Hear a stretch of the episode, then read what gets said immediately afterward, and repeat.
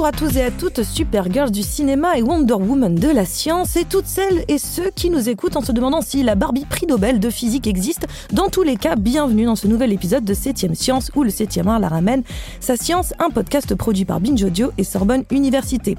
Et aujourd'hui, c'est un épisode un peu spécial que nous vous proposons puisque la saison 4 commence le mois prochain. Mais en attendant, ceci est un petit hors série et il porte sur les femmes dans la science. Nous verrons à la fois comment les femmes scientifiques n'ont pas toujours eu pignon sur rue, et c'est un euphémisme que de le dire, ce qu'est l'effet Mathilda, quelle est la situation actuelle et ce qu'il faudrait faire pour améliorer les choses. Au passage, nous verrons qui sont les héroïnes scientifiques du cinéma et des séries et comment celles-ci peuvent nous inspirer. Avec moi dans l'aventure, je peux compter sur Corinne Aubert, directrice de recherche CNRS, directrice de l'Institut parisien de chimie moléculaire à Sorbonne Université et coordinatrice du laboratoire d'excellence LABEX MyChem de 2011 à 2017. Elle a également été la première doyenne de la faculté de sciences et ingénierie de Sorbonne Université. Et Nebewia Griffith, enseignante chercheuse en chimie à Sorbonne Université au laboratoire Phoenix Physico-chimie des électrolytes et nanosystèmes interfaciaux. Et là, j'ai vraiment travaillé euh, tout ça un petit peu comme piano panier, je crois, et, et chargée de mission égalité femmes-hommes à la Société chimique de France. Bonjour Corinne, bonjour Nebewia. Bonjour. Au cas où ce n'était pas très clair pour tout le monde, il est bon de préciser que votre domaine de recherche, c'est la chimie. Mais Corinne, je disais que vous avez été doyenne de la faculté de sciences et ingénierie, mais ça veut dire quoi? Doyenne, c'est-à-dire c'est la personne qui politiquement gère la, la politique de la faculté. D'accord. Donc Voilà. on est sur une On est sur un, gros poste, surtout à sur Sorbonne chef d'État de l'université quoi. Ouais.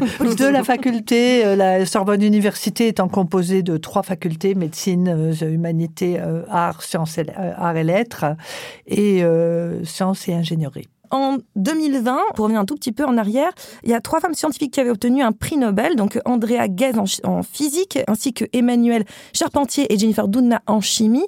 En tout, si on va faire le compte, il y a eu 58 femmes qui ont reçu un prix Nobel, Mm. contre, et roulement de tambour, 885 pour les hommes. Voilà, on est sur un petit ratio euh, de, je crois, à peu près 4% ou moins de 4%. C'est ça. Ouais. Et euh, d'ailleurs, pour sortir de des prix Nobel, il y a même une seule femme euh, mathématicienne qui a reçu la médaille Fields, et c'était en 2014, euh, l'Iranienne Mariam Mirzakhani. Donc, même si les prix, ça fait pas tout, on est d'accord dans la vie, c'est quand même symbolique, c'est quand même représentatif, et on voit que ça fait peu. Euh, vous, quel est votre ressenti, Corinne et, et par rapport à cette représentation des femmes dans la science, comme ça, rien que spontanément, avec ces chiffres, mais aussi votre expérience, j'imagine Alors pour ma part, elles sont trop peu représentées. Alors en plus, dans les sciences euh, dures, on a du mal à faire venir les, les- les jeunes femmes. hein. Et je pense que au-delà euh, de, des sciences, elles ont des postes euh, qui restent euh, plutôt des postes de technicienne, d'assistante ingénieure, et très peu euh, avec des postes à responsabilité. Alors euh, Corinne n'est pas le bon exemple, hein. Ah bah si, heureusement, il en, il en faut quand même. oui, oui, mais pour euh, pas euh, voilà, par rapport à ce que je dis. Oui, moi c'est euh, c'est la même chose. Le- Je pense que les femmes ne sont pas assez représentées. Euh, on en discute euh, très souvent. Je crois que il y a à peu près. euh, alors peut-être que Sorbonne Université, je vais je vais donner, je vais complimenter mon université et essentiellement en chimie. Il y a 46% de femmes et avec un taux de 30% de professeurs. Ça représente pas tout à fait euh, la, moyenne euh, la moyenne des femmes en, termes de postes académiques. Je pense aussi dans la dans le privé, hein, euh, il y a assez peu de femmes. Il y en a, mais pas forcément à des postes de direction. Et bon, c'est ça évolue tout doucement, mais c'est quand même très très lent. Alors que dans nos uni- enfin dans nos les premières années de, de l'université, il y a beaucoup de, de, de jeunes femmes Et qui sont en Euh, première année en licence. en et- licence, le L1 par exemple, euh, à Sorbonne Université, il y a beaucoup de femmes dans, dans des portails, surtout les, les portails un peu, enfin, ça a changé d'appellation, mais euh, un peu les portails euh, qui, ont, qui sont liés à la biologie, à la chimie, à la géologie. Il y a quand même euh, beaucoup de, de personnes. Mais plus on évolue euh, vers, euh, par exemple, vers le doctorat, euh, il y a une, une fuite un petit peu des, des femmes dans les, les sciences. Et puis plus la science se durcit, c'est-à-dire quand on va de, de la biologie à, euh, aux mathématiques, à toutes les sciences de l'ingénieur, il y a beaucoup moins de femmes. Oui, en, en, de toute façon, on va en reparler après de l'effet tuyau percé, notamment, Oui, c'est-à-dire d'un seul coup ces femmes qui whoop, disparaissent euh, Dans la nature. plus on monte. J'ai eu l'occasion de découvrir une statistique qui parle de 30% de femmes scientifiques dans le monde. Et ces 30% ne sont pas équitablement répartis dans toutes les disciplines. Comme vous le disiez, il y a moins de femmes dans les sciences dites dures qui comprennent les STEAM, c'est-à-dire les sciences, technologies, ingénierie et mathématiques. Mais quels sont les domaines les plus féminins, entre guillemets? Tout ce qui est l'interface du domaine médical, il y a quand même beaucoup de, beaucoup de femmes. Je... Après, euh, si on considère les sciences humaines et sociales comme étant des Oui. sciences, évidemment, il y a Bien énormément de femmes. Oui. Euh, alors, pourquoi? C'est une bonne question. C'est une bonne question. Et de toute façon, on va essayer d'y répondre un On petit peu euh, plus tard. on va essayer euh, d'y répondre un petit peu, même si euh, je crois que euh, c'est difficile d'y répondre parce qu'il y a, beaucoup de facteurs euh, sociaux, euh, de, discrimination aussi, dépendant des, des milieux, des milieux socioculturels aussi. Et je risque de ne pas vraiment vous surprendre, mais cette faible représentation des femmes dans la science n'a rien de nouveau. Historiquement parlant, même si ça va un peu mieux depuis la fin du XXe siècle, les femmes ont toujours manqué de visibilité. À votre avis, pourquoi? Euh, je que en faisant un peu de bibliographie, on s'est rendu compte qu'il y avait, euh, on le sait ça, mais qu'il y avait beaucoup de femmes effacées, oubliées.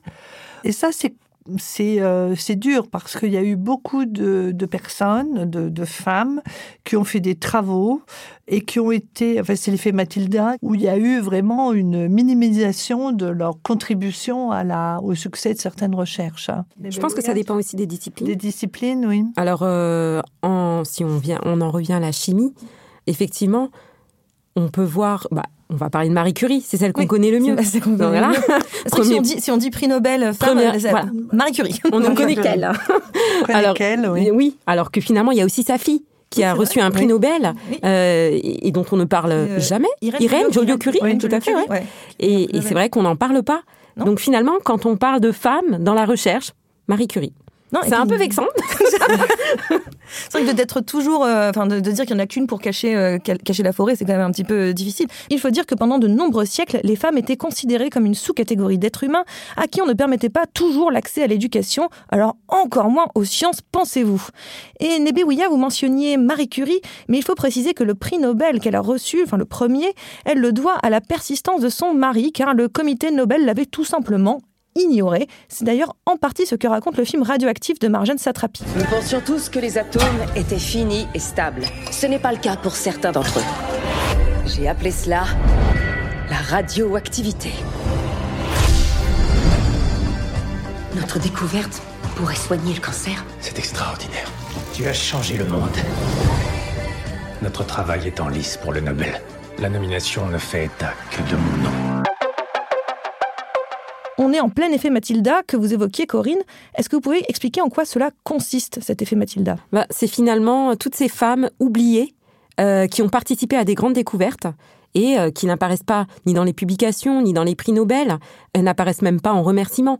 Et donc, euh, effectivement, euh, Même pas petite note de bas de page même, pas, même pas en Même non. Non, même pas. Non, Euh, alors Mathilda, c'est surtout le nom d'une femme féministe américaine, Oui. et, et on a repris donc euh, ce, ce- ce nom-là pour, des, pour euh, bah, désigner ces femmes qui n'ont pas été reconnues dans des grandes recherches. Ouais. Donc il y en a beaucoup. oui, il y en a beaucoup. Enfin, on a été surprise finalement en regardant Oui. un petit peu le nom de, de ces femmes. Moi, par exemple, j'ai découvert que Rosaline Franklin, qui est au Franklin, je, euh, qui a découvert, euh, qui a fait des études, qui était chercheur en plus, ça ça m'a un peu choqué. L'éthique au CNRS, euh, il n'y avait pas de comité d'éthique à cette époque-là, qui était un chercheur CNRS, qui est allé, au, je crois, au, au Boston College ou quelque chose Oui. comme cela, et qui a, euh, comment dire, qui travaillait sur euh, la diffraction, euh, la cristallographie et diffraction des rayons X, euh, qui a découvert la structure, c'est elle qui a découvert la structure de, de double hélice de, de l'ADN, qu'on attribue, moi je croyais que c'était Watson et, Et et- et Crick, et euh, ils ont eu le prix Nobel, donc elle l'a découvert en 1905, euh, 62, 1958, Euh, ouais, euh, et le 1958. prix Nobel a été donné à Watson et Crick en 1962. Mm. Ils ne l'ont même pas cité. Non. Elle n'a absolument pas été citée. Alors je reviens rapidement sur la fameuse Matilda qui donne son nom à ce concept d'invisibilisation des femmes. Matilda Jocelyn Gage était une militante féministe américaine du 19e siècle qui avait notamment, et ce n'est pas son seul fait, pointé du doigt cette façon d'effacer ou de récupérer le travail des femmes par les hommes, et ce dans tous les domaines hein, confondus, il n'y a pas que la science. Je vous encourage à vous renseigner sur cette abolitionniste et écrivaine brillante, mais aussi sur l'effet qui porte son nom, qui lui a été créé par Margaret W. Rossiter en 1993 on découvre que beaucoup de femmes scientifiques, à l'instar de Rosalind Franklin, que vous venez de, dont vous venez de parler, ont ainsi été passées à l'as. Euh, on les trouve assez facilement finalement sur quand on tape euh, effet, Matilda dans Wikipédia, on trouve. Moi, il y en a une qui m'a un peu euh, de Grace Murray Hopper. Alors c'est, elle est, elle est américaine aussi, qui est une une programmeuse informaticienne mais qui a créé le langage euh, COBOL, en, qui est un langage informatique, en 1959. Et elle travaille, je crois, je, je vais lire un petit peu ce que j'ai relevé, sur un compilateur pour la Harvard Mark I, qui est un ordinateur dont l'architecture matérielle avait été définie par un monsieur qui s'appelait John von Neumann, qui est présenté comme l'initiateur de ce programme, de, des, premiers programmes euh, euh, du COBOL. Elle a, elle a jamais été reconnue comme euh, l'inventeuse, l'inventrice, l'inventrice, de ce, de ce, de ce programme. Parce qu'elle a travaillé sur une machine qui était de cet homme-là. Oui, qui est une machine dont l'architecture matérielle, enfin, je crois, l'architecture avait été créée par euh, John von Neumann. Elle, elle a créé le langage qui allait avec et elle n'a pas été reconnue, euh, elle n'a pas été reconnue euh, par ce monsieur John von Neumann et par toute la communauté en fait. Vous m'aviez parlé aussi, hein, quand on s'était vu, de, de, de Marthe Gauthier. Alors, Marthe Gauthier, en fait, c'est une femme française médecin qui a contribué à la découverte de la trisomie 21 en 1958. Et euh, il y avait un stagiaire euh, du CNRS, euh, Jérôme Lejeune, qui finalement s'est attribué cette découverte à un congrès à Montréal. Alors elle s'est battue toutes ces années pour dire bah non, c'est moi qui ai découvert ça. Et finalement, c'est en 2014 que l'INSERM a bien voulu reconnaître qu'elle a participé à la découverte de la trisomie 21. Et donc, quand même, finalement, bah ça, elle a eu raison de se battre parce que euh, le comité éthique a quand même dit bon bah c'est vrai, elle y a participé. C'était quand? C'était en 50 Oui, c'était quand même en 58. 58, 2014. Oui, 60 ans quoi à peu près. 60 ans, euh, 60 un peu moins. 56 ans. Elle était encore c'était de son vivant qui de son vivant. elle est décédée cette année malheureusement. Et en chimie alors car oui, euh, petit instant coulisses, on se parle avant l'émission, vous me disiez qu'aucune réaction ne portait le nom d'une chimiste. À ma connaissance, non. À ma connaissance, il n'y a pas de nom de, de réaction chimique euh, qui, qui correspondent à des noms de femmes. ce qui est quand même fou. Alors que je pense qu'il y a beaucoup de femmes qui ont travaillé dans les laboratoires, euh, des personnalités euh, mhm. masculines qui ont donné le nom à certaines réactions. donc, mais que je n'ai pas vérifié, mais je pense qu'il y en a. En tout cas, les grandes réactions qu'on apprend quand on est à l'université, il n'y a pas de femme, ça c'est ah sûr. ça c'est sûr. Peut-être qu'un jour il y aura la réaction à Corinne Aubert. non, non, non. je ferai non, je... ma recherche ne me conduira pas à donner ça, non, une réaction. Vous venez donc de citer trois femmes scientifiques qui ont été spoliées ou carrément effacées, mais il y en a beaucoup d'autres et on vous encourage à y jeter un œil. D'ailleurs, un média qui se fait de plus en plus l'avocat et le témoin de ces grandes savantes oubliées, bah, c'est le cinéma.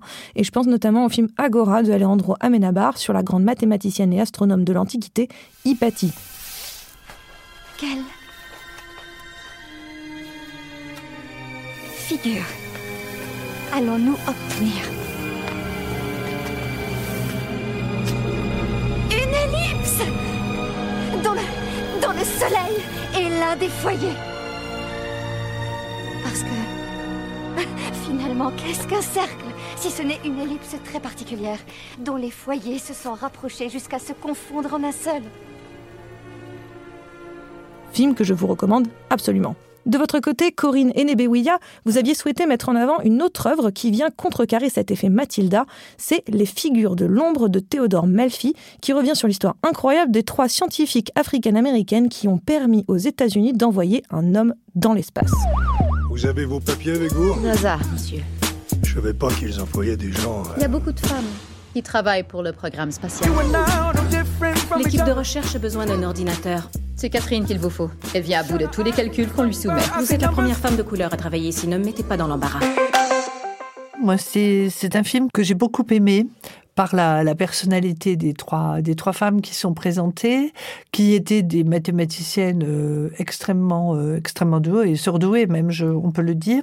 Et euh, je, ce qui est bon. Alors, dans le film, il y a, y a, double, il y a double peine, je dirais. Oui. Il y a, elles sont, il y a la, la ségrégation raciale, elles sont noires et elles sont femmes et dans un pays où il y a la ségrégation raciale. Donc c'est extrêmement euh, extrêmement difficile d'exister et euh, elles ont des personnalités tellement fortes qu'elles arrivent à exister avec bon le film les représente euh, les on, on, les aime quoi on, on, a envie de les défendre on a oui. envie de, de tous ces tous ces hommes et, et, moi je me souviens on se le rappelait euh, en en discutant oui. récemment euh, la celle qui fait les calculs euh, de, de trajectoire euh, qu'on voit dans la salle de, de calcul avec le, le chef du projet il y a pas une seule femme il n'y a que des hommes. Mm -mm. Et ça, euh, c'était, c'était elle, enfin, elle est, enfin, il y a des hommes partout, mais là, dans cette, euh, dans cette salle, il y a que de, il y a, il y a que des hommes et c'est assez impressionnant. Mm. C'est assez visible. Enfin, en tout cas, c'est d'un seul coup, visuellement, on oui, se rend compte. C'est pas juste de le dire, c'est que visuellement, en, on le voit. En plus, il y a rejet parce qu'elle est, parce qu'elle est noire. En effet, il y a même une intersectionnalité des problématiques où se croisent sexisme et racisme qui en fait un film définitivement important sur cette thématique. Mais ce que montre aussi votre enthousiasme à l'endroit des figures de l'ombre, c'est la nécessité des modèles, des représentations. Par exemple, entre les années 90 et 2010, il y a eu ce que l'on appelle l'effet Scully, du nom du personnage de Dana Scully, l'héroïne de X-Files, qui a mené de nombreuses jeunes femmes à poursuivre leurs études, notamment en sciences, médecine et ingénierie. Elle voyait dans ce personnage un modèle féminin de scientifique respecté, capable de résoudre des histoires incroyables et de tenir tête aux hommes et aux extraterrestres aussi. Et vous, vous avez eu des modèles fictifs ou bien réels? Alors euh, effectivement, déjà pour ma part, mm. je viens pas d'un milieu où je suis entourée de femmes qui ont fait de la recherche ou qui ont des postes euh, à responsabilité, voilà. Donc euh, c'est qu'en arrivant en master que j'ai pu voir qu'on pouvait être une femme, qu'on pouvait être chercheuse et brillante. Donc j'avais rencontré Bernadette Charleux à l'époque à Sorbonne Université lorsque j'ai fait. Et Bernadette Charleux? Alors c'était un, c'était une ouais, professeure à Sorbonne Université en polymère. Donc maintenant, elle est partie euh, de Sorbonne Université. Elle est dans l'industrie. Quand vous avez dit c'était, j'ai cru que. Non, non, non. non, non, elle est partie dans l'industrie. Mais euh, effectivement, la première fois que je l'ai rencontrée, ben, je l'ai trouvée tout de suite brillante et je me suis dit, ah là là, on peut être femme et brillante et chercheuse et chef d'équipe. Donc je me dis, bah, c'est possible. Et c'est peut-être elle qui m'a donné envie d'aller en doctorat. Et puis en doctorat, j'ai été encadrée aussi par une femme, une femme à nouveau qui était brillante. Et, voilà, je me suis dit, c'est, c'est ce genre de travail que je veux faire. Je vais être enseignante chercheur, chercheuse. Puis voilà, après tout au long de ma carrière, quand je suis arrivée à Sorbonne Université, j'ai rencontré Christine Ménager, qui est professeure. Et donc, elle aussi, elle m'a, démontré qu'on peut être une femme, chef d'équipe. Et puis, il y a eu Corinne Aubert, qui, voilà, a fait un discours après avoir été élue à la direction de, de la faculté des sciences et ingénierie, qui m'a aussi donné, voilà, l'envie.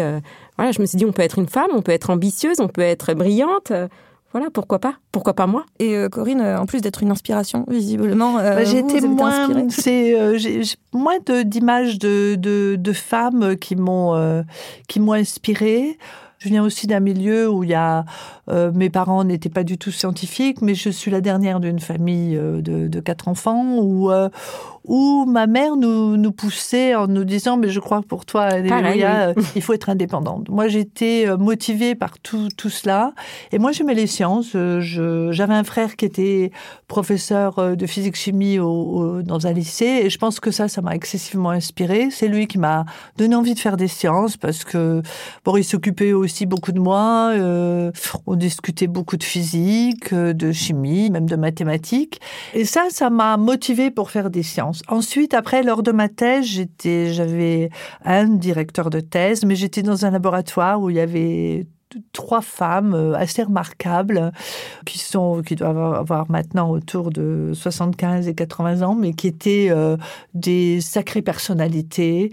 Le laboratoire quand je suis arrivée était euh, avait été dirigé mais elle était toujours présente par une femme qui s'appelait Bianca Tchoubar qui était un grand nom de la de la chimie puisque c'est elle qui avait introduit en France un peu les les mécanismes les mécanismes réactionnels et non plus cette chimie au lasso où on attrapait un breton breton. Donc, on attrapait un breton avec des lassos. Oui, non. Pardon.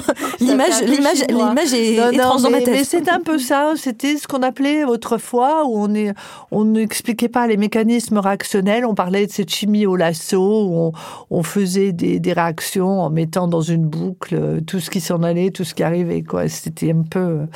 Et euh, ce qui est bien, je ne suis pas de la même génération que Nebeuia, donc c'est bien. Mais ces femmes, je les ai trouvées euh, indépendantes, volontaires. Euh, c'était pas forcément des très grandes scientifiques, mais c'était des, gens qui se battaient pour euh, euh, pour faire reconnaître la place des femmes aussi dans, dans les sciences. Donc ça, c'était une source d'inspiration. À votre avis, pourquoi ça bloque? A priori, les choses ont changé, les femmes ont accès à la même éducation que les hommes, et pourtant, je le répète, il n'y a en moyenne que 30% de femmes scientifiques dans le monde. On est loin de la parité. En fait, comme le disait Corinne tout à l'heure, finalement, quand on regarde les étudiants en licence ou en master, on a quasiment la même proportion de filles et de garçons. Et euh, c'est plutôt après le doctorat, enfin pendant le doctorat même, qu'on a une fuite euh, des, des, des, femmes. Euh, alors pourquoi? C'est une très bonne question. Euh, est-ce qu'elles ne se disent pas que pour avoir une carrière académique, par exemple, il faut être vraiment dans le top. Pour faire une belle carrière, il faut être me la meilleure.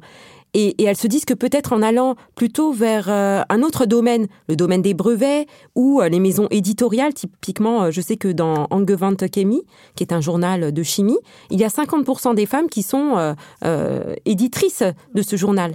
Et donc, peut-être qu'elles vont vers des emplois qui leur demandent moins d'investissements, euh, qui, qui, sont moins risqués pour elles, où elles vont peut-être être moins en compétition avec les hommes.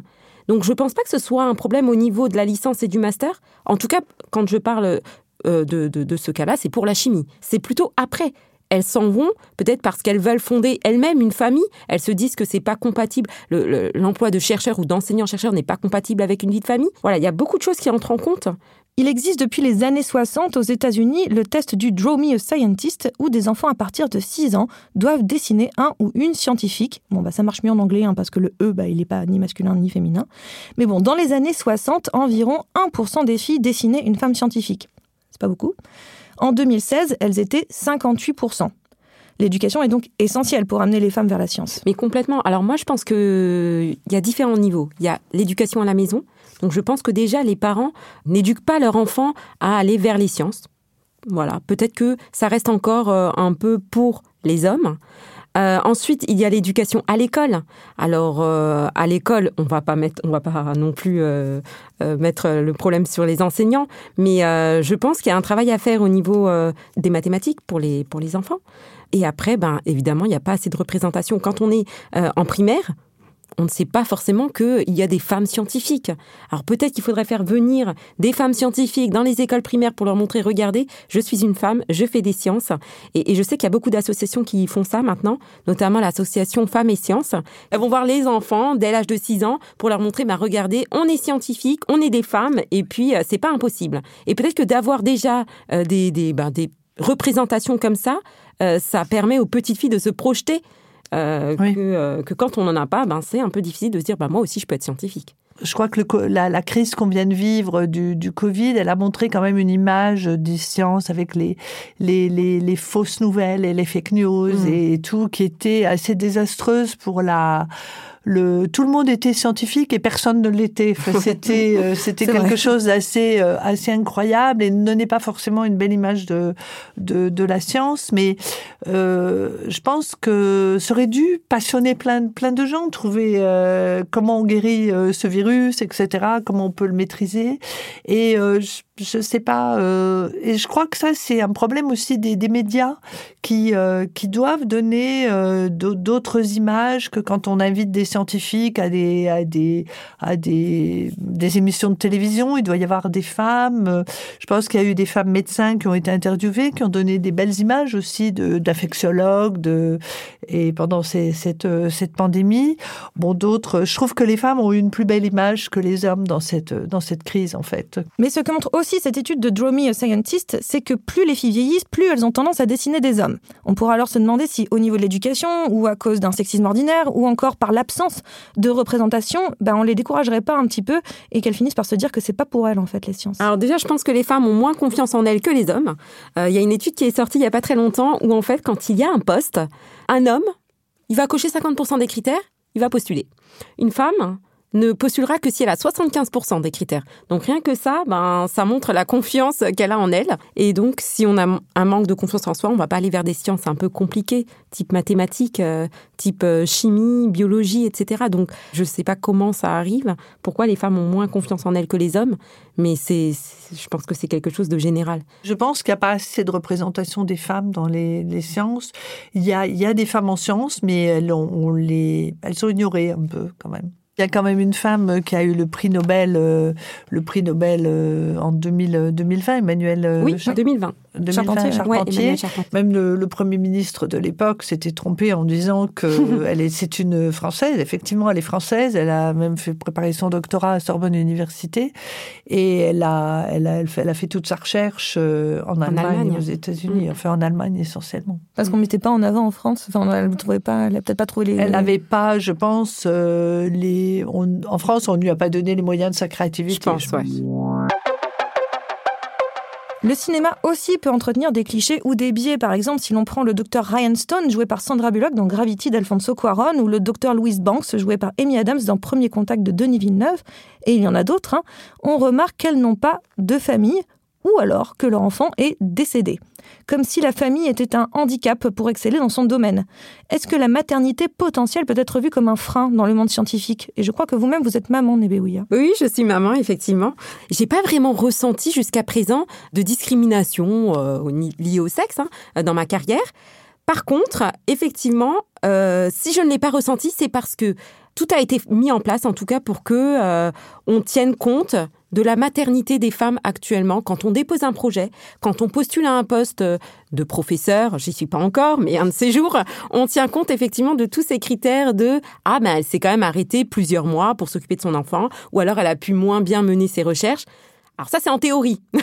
Ah oui, d'accord, il y a la théorie, il y a l'officiel et l'officieux. D'accord. non, ça c'est la théorie. Après, euh, je n'ai pas forcément bien profité de ce temps parce que, euh, voilà, étant euh, très stressée, je, je me suis dit que si je prenais ce temps pour m'occuper bien de ma fille, c'est un temps que je perdais. Et voilà, je, je, je ne me suis pas vraiment arrêtée pour ma part euh, durant mes congés maternité. J'ai toujours travaillé. Et d'ailleurs, je le fais là actuellement. Donc, euh, donc effectivement, c'est- quelque chose qui, qui, est pris en compte hein, lors de euh, lorsqu'on postule, un, voilà, comme je le disais, à un projet, à, à des appels à projets, etc. Mais, mais bon, malgré tous ces efforts qui sont faits, personnellement, je.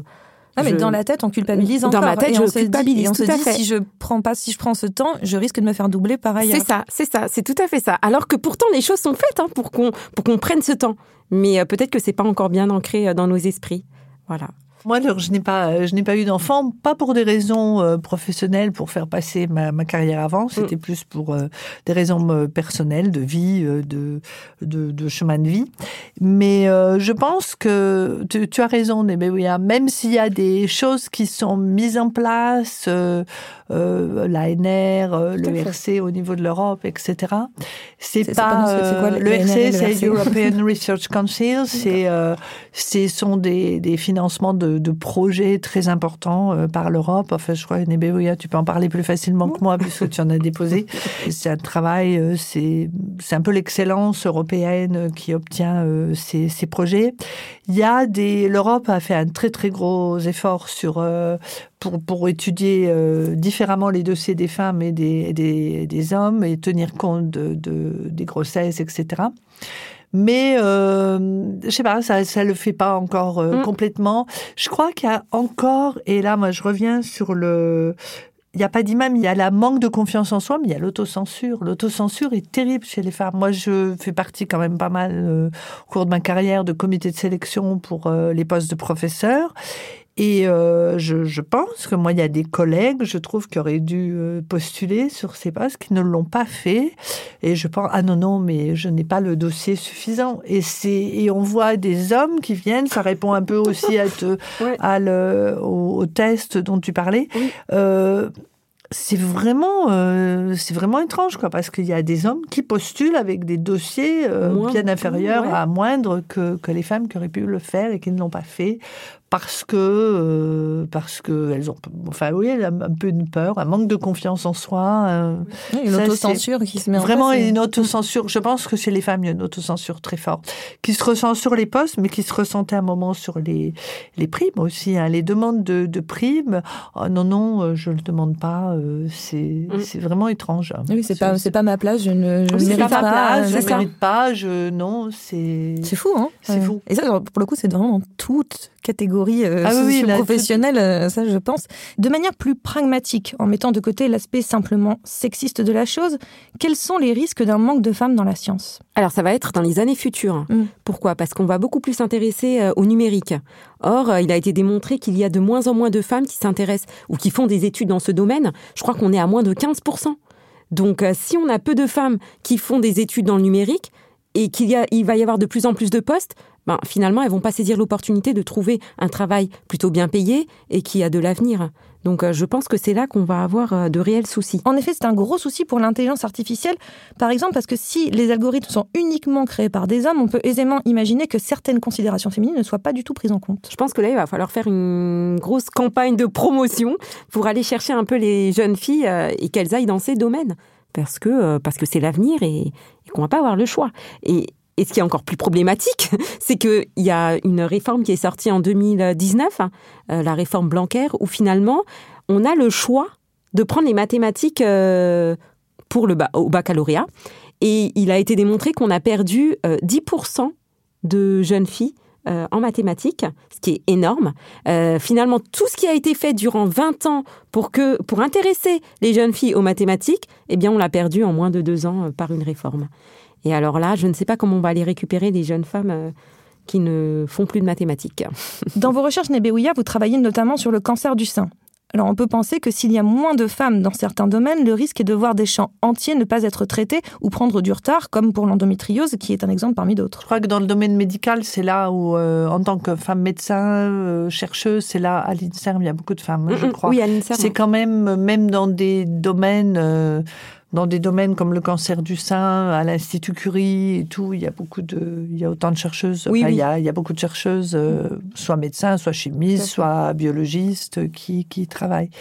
Je suis pas sûre que ce soit le domaine médical qui sera le plus. Euh, mais euh, je reviens un peu sur le numérique. Le numérique, ça sera, je trouve que ça sera un peu dramatique si si les femmes ne participent pas à l'évolution du numérique parce que on sera un peu pas euh, bah, ça sera des, des, des, citoyens un peu pas de, de, de seconde catégorie. Tout quoi. À fait, Ça sera le la, la, la, première, ce sera les hommes, quoi. Et c'est eux qui, qui auront le développement de, de tout, tout l'outil. Mais, mais pour en revenir effectivement à cette pro, enfin, au fait que les femmes euh, s'intéressent par exemple euh, au cancer du sein. Donc moi, typiquement, je travaille avec une, euh, une directrice de recherche, Michel Sabat, au Centre de recherche Saint-Antoine.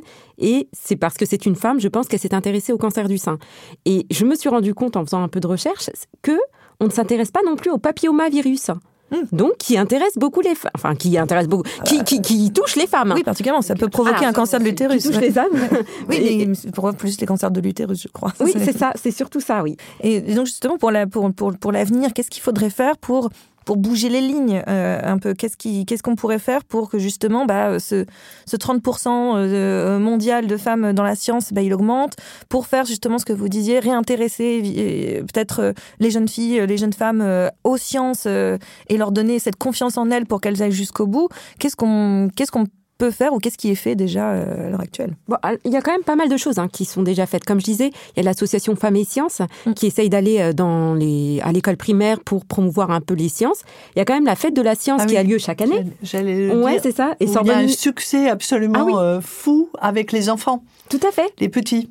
Les, les, les Sorbonne Université organise ça plutôt bien. Ah chaque année, il y a des écoles primaires qui viennent à la fête de la science pour certaines écoles, elles sont souvent euh, ben, très loin de Paris et n'ont donc pas accès forcément à la Cité des Sciences, etc. Donc c'est le moyen pour, euh, pour ces enfants euh, de venir voir pour la gratuit, Et c'est gratuit en. Gratuit. Donc il y a ça. Et puis j'ai vu qu'il y a de plus en plus de BD qui sont faites et qui mettent en avant euh, les, les, les femmes hein, chercheuses. Et donc, peut-être que ça peut intéresser les, les filles ou même les garçons, hein, parce que c'est bien aussi pour eux de Ah bah, savoir qu'il y a des femmes. hein. Il y a des podcasts qui existent, pas maintenant celui-ci, Par exemple. il y en a d'autres. il y a pas mal de choses. Il y a L'Oréal UNESCO qui a créé ce- cette fameuse bourse qui est donnée aux, aux doctorantes et post-doctorantes brillantes en France et, et dans le monde entier. Sorbonne Université, la fondation a des bourses plurielles qui sont des bourses d'études pour des réservées aux femmes. Donc, donc il y a quand même des choses qui sont Il y a faites. des choses qui sont faites, oui, et euh, je crois que, fait, et en termes plus plus global, je pense qu'il faut faut aller à l'avant des euh, devant les les enfants en fait, leur donner le goût des sciences. hein. J'avais une amie qui avait été, sa fille était à l'école primaire, mais dans les petites classes, elle avait été montrer ce que c'était que la chimie. La chimie, euh, c'est pas que quelque chose qui pollue, quoi. C'est une, un médicament, c'est c'est de la chimie. euh, le, une couche culotte, c'est de la chimie. Tout à fait, Enfin, elle, tout avait, elle avait pris plein de petits exemples comme ça, du shampoing, euh, Oui, des. euh, alors ça paraît bizarre au- à l'époque où on va tout vers le bio, mais euh, il y a quand même des, des, des choses. Et ça, je trouve que les, les enfants, ils étaient, euh, ils étaient bouche bée. Alors je ne sais pas si sur les peut-être les, les les enfants qui étaient là, il y en a qui sont devenus scientifiques, j'en sais rien, mais c'est euh, c'est assez intéressant. Je pense aller au devant de, de la de, des, des collégiens aussi, c'est c'est peut-être là où ça se dessine. Après pour l'évolution au niveau des métiers. Euh, moi, il y a un moment, j'étais totalement contre, mais maintenant, j'ai changé d'avis. Est-ce qu'il faudrait pas des quotas? Mm. Moi, les, les quotas, ça permet de, de, de faire avancer. On regarde à l'Assemblée, euh, à l'Assemblée nationale, il y avait, il y a eu des élections, il fallait un homme, une femme, enfin pour sur les listes, je sais plus pour quelles, quelles élections. Euh, là, cette fois-ci, la, la nouvelle assemblée, il y a moins de femmes qu'avant. Ça, c'est un peu, euh, c'est un peu inquiétant. Euh, et ça, je trouve que c'est, en mettant des, des, des quotas où c'est, où il faut euh, Oui, pour imposer. euh, pour imposer, imposer des euh, femmes, euh, Changer les mentalités aussi. changer les mentalités, ça fait évoluer les mentalités. crois que c'est en- Je, en- je sais qu'en Allemagne, qu'ils- Ouais, ouais, en en, Allemagne, Allemagne. ils le font. ouais. Ils imposent des quotas pour justement euh, que les femmes bah, aient, aient des postes à responsabilité aussi. Euh, et je sais qu'en Écosse, par exemple, ils vont donner de l'argent. L'État va subventionner des entreprises pour qu'elles embauchent plus de femmes que d'hommes euh, pour bah, rééquilibrer un petit peu la balance. Après, euh, la France est un mauvais, euh, un mauvais exemple. Hein. Enfin, on n'est pas très bon dans l'égalité homme-femme. Ah non, mais si on regarde les pays euh, de- d'Europe de l'Est, euh, on regarde en recherche, il y a 50% d'hommes, 50% de femmes. Alors qu'en France, on est à 30, 30 ouais, 30%. Oui, On est à dans peu la près, moyenne oui, euh, 30%, mondiale. je crois, oui. Donc euh, finalement, on n'est pas, on n'est pas très bon en Europe. hein. C'est vrai que j'ai emmené sur la bourse vite fait l'UNESCO L'Oréal. Euh, donc c'est le prix pour les femmes et la science, c'est ça. Il récompense cinq chercheuses dans le monde à chaque fois. Et parmi les 112 lauréates qui l'ont eu, cinq ont ensuite obtenu un prix Nobel. comme quoi, ah oui, euh, comme quoi, comme dont, dont Emmanuel Charpentier et Jennifer Doudna euh, en, en avait- 2020. l'avait eu. Donc comme quoi cette bourse-là est bien bien utile à partir Oui. du moment Oui. où on donne. Et elle est bien donnée. elle est bien donnée. voilà, mais quand on donne les clés finalement euh, euh, aussi et qu'on permet euh, aux femmes de développer leur, leur science, leur chimie, leur physique, peu importe ce que, ce que leur, leur matière, Ouais. la preuve. Donc en effet, les quotas, c'est peut-être pas une mauvaise chose. Après, c'est vrai qu'ils font quand même beaucoup plus attention maintenant à prendre en comité de sélection euh, ben, 50% d'hommes, 50% de femmes. Quand on, on va déposer un projet ANR ou... Alors, ANR, c'est Agence nationale pour la recherche. Merci. Euh, quand on dépose un projet ANR ou un projet ERC, donc l'a dit Corinne tout à l'heure, euh, ils vont faire attention que dans le comité euh, de sélection, il y ait autant de femmes que d'hommes.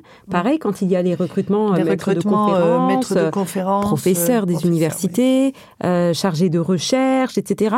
Ils font attention quand même au, à ce qu'il y ait une composition, représentation. oui, à la composition des comités. Cette parité dans les comités, par exemple, dans les jurys de thèse, il y a une règle où il fallait, euh, euh, dans le jury de thèse, qu'à peu près la moitié du jury de, de thèse Oui. soit euh, de soutenance de thèse, donc euh, moitié homme, moitié femme.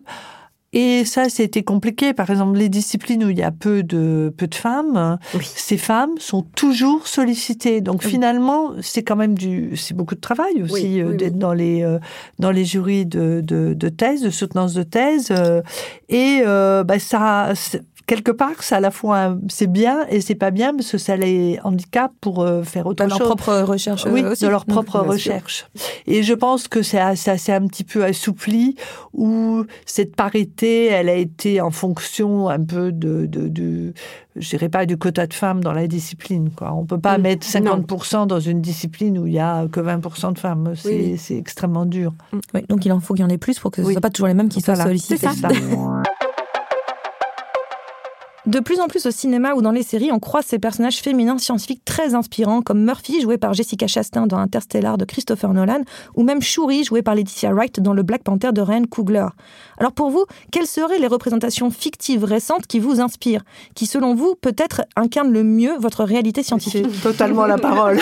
Alors, effectivement, alors, Après les goûts, je comprends, on n'est pas tous euh, voilà, égaux, euh, on peut s'égaux devant les maths, mais aussi devant le cinéma. Je suis d'accord. Non, non, alors il y a la série euh, The Big Bang Theory, Dans laquelle, euh, voilà, il y a, euh, je crois que c'est quatre, euh, quatre chercheurs, euh, plutôt physiciens, euh, donc des hommes évidemment, qui font la connaissance d'une femme un peu euh, plutôt légère. Et donc voilà, tout tourne autour de leur interaction sociale avec cette femme, etc. Ils commencent à découvrir le monde parce qu'ils étaient tout le temps dans leurs calculs, etc. Et à la quatrième saison arrive enfin deux femmes chercheuses. Et, et c'est vrai que ces personnages qui ont intégré le casting, elles sont euh, très drôles. Elles sont à la fois drôles, intelligentes et, et- elles sont parfaites. Ah bah oui, elles sont parfaites, elles sont brillantes. Euh, alors il y a donc celle qui m'intéresse le plus, c'est Amy, qui est euh, alors elle est neurobiologiste, c'est ça, neurobiologiste. Et donc bon bah il y a quand même 12 saisons, donc on la voit beaucoup.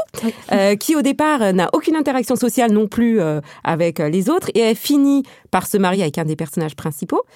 Et euh, dans le dernier épisode, ils gagnent le prix Nobel tous les deux. Donc un homme, Ah. une femme. Bon pour ceux qui n'ont jamais vu la série, je vous spoil. hein. Voilà, gros spoiler. Mais, euh, c'est pas grave. Je suis pas sûre Mais- de la regarder. Mais voilà, donc ils gagnent le prix Nobel tous les deux. Euh, donc déjà, il n'y a pas eu d'effet Mathilda. Ah, c'est très bien. Et, euh, et ce qui est surprenant, et je l'ai découvert il y a pas longtemps, c'est qu'en fait cette euh, actrice a vraiment eu une un doctorat en neurobiologie à l'université euh, de Californie, là où il tourne la série, enfin a priori. Euh, et donc c'est, finalement il y a le réel euh, qui, qui va vers bah, un peu le, le- l'irréel. Oui, c'est Maïm Bialik qui est, C'est en ça, fait, en tout à fait, une, ouais. oui, une vraie scientifique. Une vraie euh, scientifique. Quand vous les voyez, ces personnages, euh, c'est des personnages de comédie, c'est, de- Ouais. Big Bang Theory est une comédie. Euh, mais est-ce que vous dites, oui, en fait, ça, ça ressemble un peu à ce que moi je vis Bah, tout à fait. Donc elles sont très, elles sont pleinement et bonnement représentatives. en Ah fait. mais je trouve qu'elles le sont. Elles sont à la fois intelligentes et drôles et, et je pense qu'on peut l'être dans la vie de tous les jours. Oui. Scientifique ne veut pas forcément dire bonne nuit. Hein. Je vois, faut, faut le dire. hein. Donc Non, je pense, je pense qu'elle représente bien ce qu'on ce qu'on voit, Euh, sachant qu'en plus, elle. En tout cas pour Amy, elle, elle a finalement une vie, euh, une, une- des interactions sociales qu'elle n'avait pas au début. hein.